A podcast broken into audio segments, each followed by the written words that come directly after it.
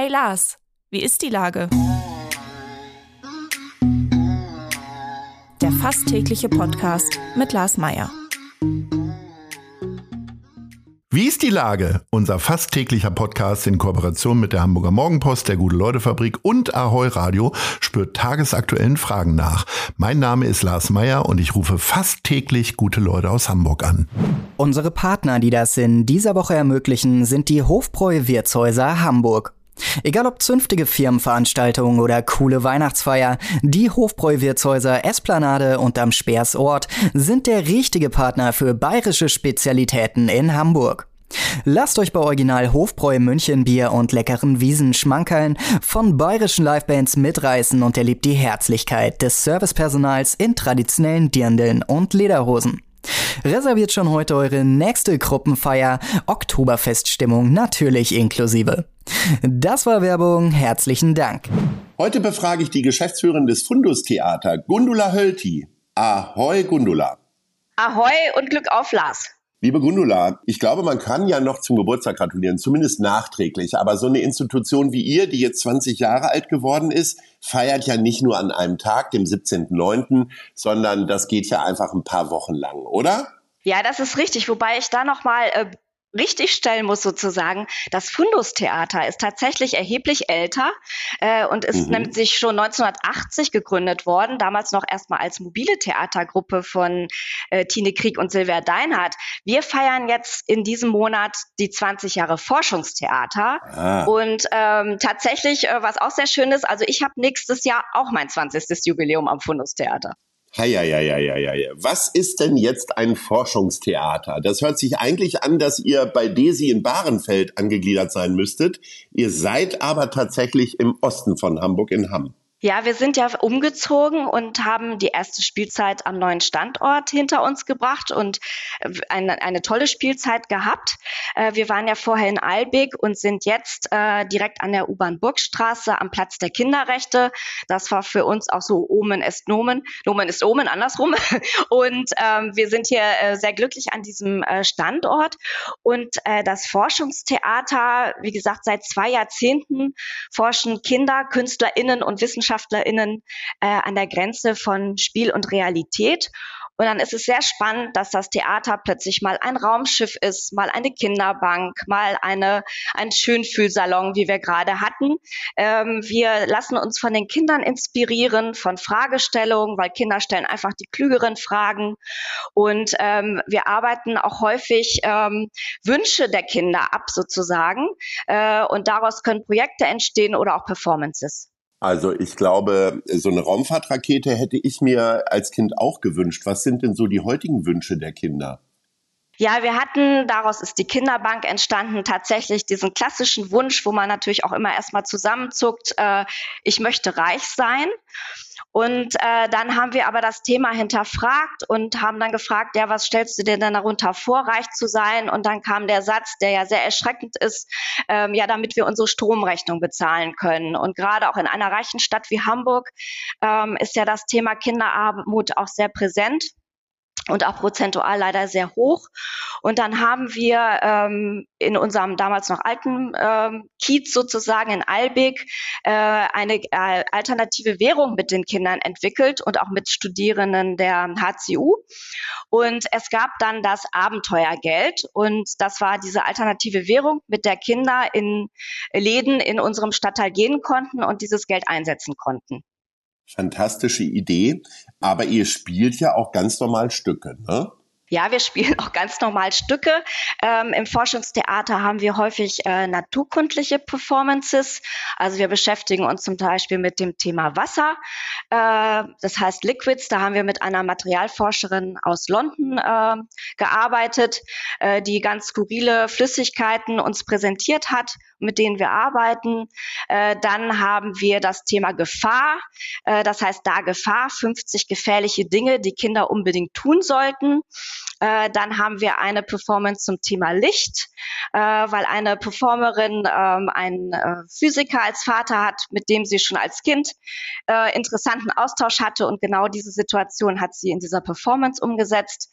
Äh, dann haben wir uns mit dem Thema Zucker beschäftigt. Das ist auch aus einem anderen Kontext, aus einem anderen Projekt entstanden, weil natürlich Kinder äh, auf Süßigkeiten stehen, aber wir auch bei dem Thema ähm, das Thema Kolonialismus, ähm, Kinderarbeit etc., also auch noch andere Themen äh, in dieser Performance aufgreifen. Und das neueste Thema äh, ist das Thema Sand. Wir hatten jetzt die ganze Jubiläumszeit bisher eine experimentale Sandkiste auf dem Platz der Kinderrechte. Und wir forschen zu diesem Thema mit Kita-Gruppen und daraus wird es eine Performance geben, die dann nächstes Jahr im Februar Premiere haben wird.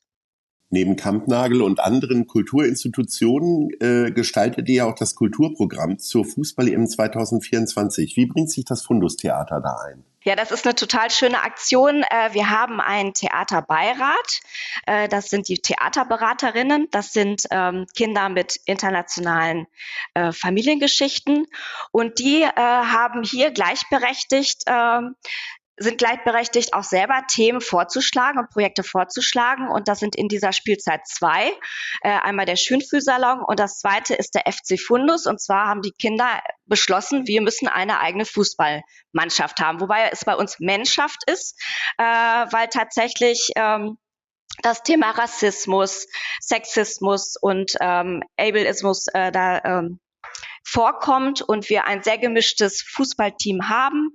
Äh, und ähm, wir gehen mit diesem Fußballteam in Schulen und spielen mehrere Spielzeiten, Halbzeiten und ändern aber die Regeln und diskutieren auch mit den Kindern über Regeln, können über Diskriminierung und Rassismus sprechen.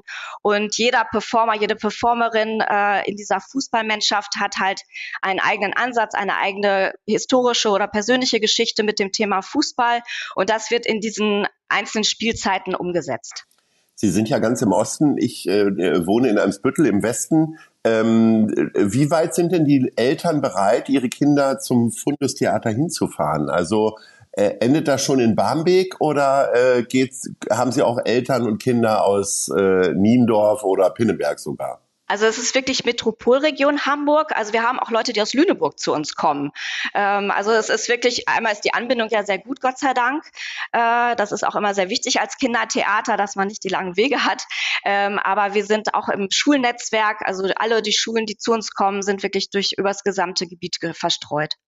Jetzt bist du ja selber Geschäftsführerin. Das heißt, du bist für die Zahlen ja auch verantwortlich. Inwieweit kannst du dich denn künstlerisch einbringen oder hast eine künstlerische Ader?